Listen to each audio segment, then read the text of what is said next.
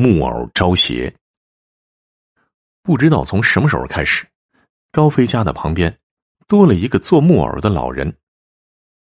这老人头发花白，看起来年龄已经很大了，但是却十分的健壮。高飞注意过这老人，做起木偶来一点也不含糊，三下五除二就能把一个圆柱形的木头雕刻成一个栩栩如生的人偶。正是因为这老人高超的技术，所以很快就吸引了很多人慕名前来购买木偶。有一天呢，高飞实在忍不住好奇心，也来到老人的摊子前。老人家，给我也做个木偶呗。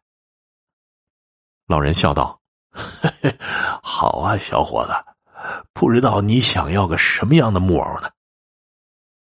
高飞有点纠结了，想了一会儿，他笑着说：“那，你给我弄个美女啊，像真的一样最好。”高飞嘴上这么说，其实多少带有点开玩笑和戏弄的性质。他想看看这老人怎么能雕刻出一个像样的人偶。也就是几分钟的时间。老人就雕刻完成了，老人把雕刻好的木偶啊递给高飞，高飞仔细的端详这木偶，也仔细的抚摸了一番，不由得啧啧称奇。这木偶真的是栩栩如生啊！尤其是木偶的面部，分明就是一个面色清秀美丽的女子，身体凹凸有致，摸起来竟然十分的光滑。小伙子，怎么看呆了？老人的话打断了高飞的思绪。高飞挠了挠头说：“呃，没有，没有，没有。”说完，付给老人钱之后，就快步回家了。高飞把木偶放在了书架上，然后就开始工作了。转眼就到了夜晚，高飞已经累得精疲力尽，一下子躺在床上就睡着了。不知怎么的，高飞忽然醒了过来，发现自己睡在了一个装饰非常华丽的床上。他揉了揉眼睛。发现自己身处的也不是自己的房间。夫君，你醒了。一个声音吓了高飞一跳，高飞这才注意到旁边睡着一个身着古装的美丽女子。这女子好像在哪儿见过。嗯，你是？高飞疑惑的问。夫君，你怎么能把我忘了呢？是你把我带回来的呀。女子故作忧伤状。高飞想了想，这才想起来，这女子跟自己带来的木偶的面容有几分相似。没等高飞多思考，这女子便一下子搂住了高飞，说：“夫君，想什么呢？”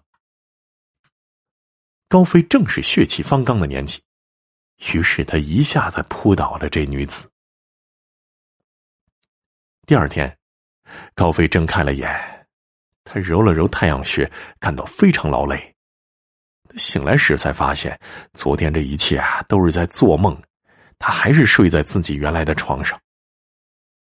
哎呦，高飞叹了口气说：“昨天这梦啊，好真实啊，像真的一样。要是这女的是真的就好了。可是让高飞没想到的是，这一天的晚上，他又梦见了这位女子。”在梦中又和这女子缠绵起来。高飞发现，他每天晚上都能梦见这女子。虽然自己有点疑惑，也有点害怕，但是俗话说得好，“色字头上一把刀”，高飞已经乐在其中，不能自拔了。但是渐渐的，高飞发现自己的身体是越来越差。虽然睡了很长时间，但是每天早上起来都会感觉到身体异常的酸痛，就像是根本没睡一样。他也去医院看过，医院的检查是营养不良，叫他自己买些补品。高飞听医生这么说，也就没有继续在意这件事儿。又是一晚的缠绵呐，高飞搂着这女子在床上聊着天女子温柔的说：“夫君。”你想一直陪我吗？哎，我这不是每天都陪你吗？女子突然面露伤心神色。实话跟你说吧，夫君，我其实已经死了几百年了，这几百年没人陪我，我真的好孤独，好寂寞。你不怕我吗？高飞回答道：“我才不在乎这些呢，我喜欢你，不管你变成什么样，我都喜欢你。”真的吗？女子十分高兴。那你愿意永远陪着我吗？当然，当然，此生啊，我只爱你一个。嘿嘿，我真的好开心呢！哈哈哈哈！女子笑了起来。咔咔咔，一阵骨头撕裂的声音。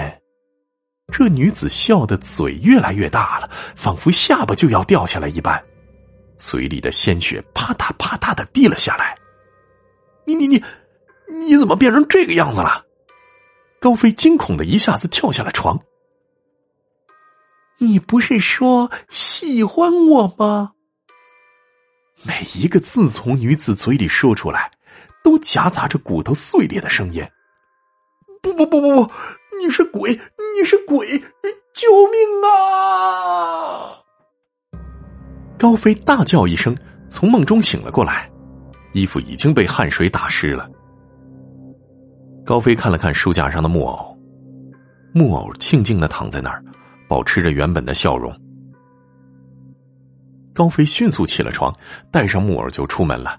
他想要找这做木偶的老人问清一切，但是老人今天没有像往常那样在那边做木偶，他今天不在。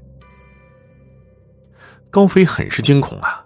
他找了个机会，把木偶扔在了离家较远的一个垃圾车里。眼看着垃圾车走远，高飞松了一口气。回到家，高飞却大吃一惊，这木偶还是静静的躺在他书架上。高飞叫喊起来，他拿起木偶，拼命的踩踏着，然后拿起打火机点燃了木偶，把木偶烧成了灰烬。高飞喘着粗气，心下想。这下应该解决了吧？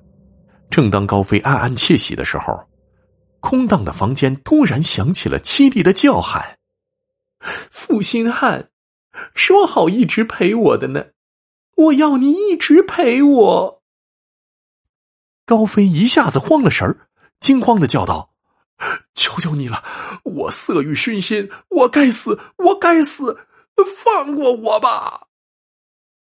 声音戛然而止。这下子高飞可以松一口气了，因为这女子好像真的走了。一切仿佛又回到了平常。第二天，高飞像往常一样出了门。忽然，他发现老人又在那里做起木偶来。高飞有点生气了，走上去质问老人：“老家伙，你这是要害死我？”老人看了他一眼，笑了一下，说：“呵呵。”木偶啊，它永远就是木偶，没有感情，一切鬼邪附着在木偶身上，只是因为这主人心怀不轨，所以自然会引来那些不正之物的。老人顿了顿，继续说：“小伙子，你是不是烧了那木偶啊？这你怎么会知道？”高飞十分惊讶。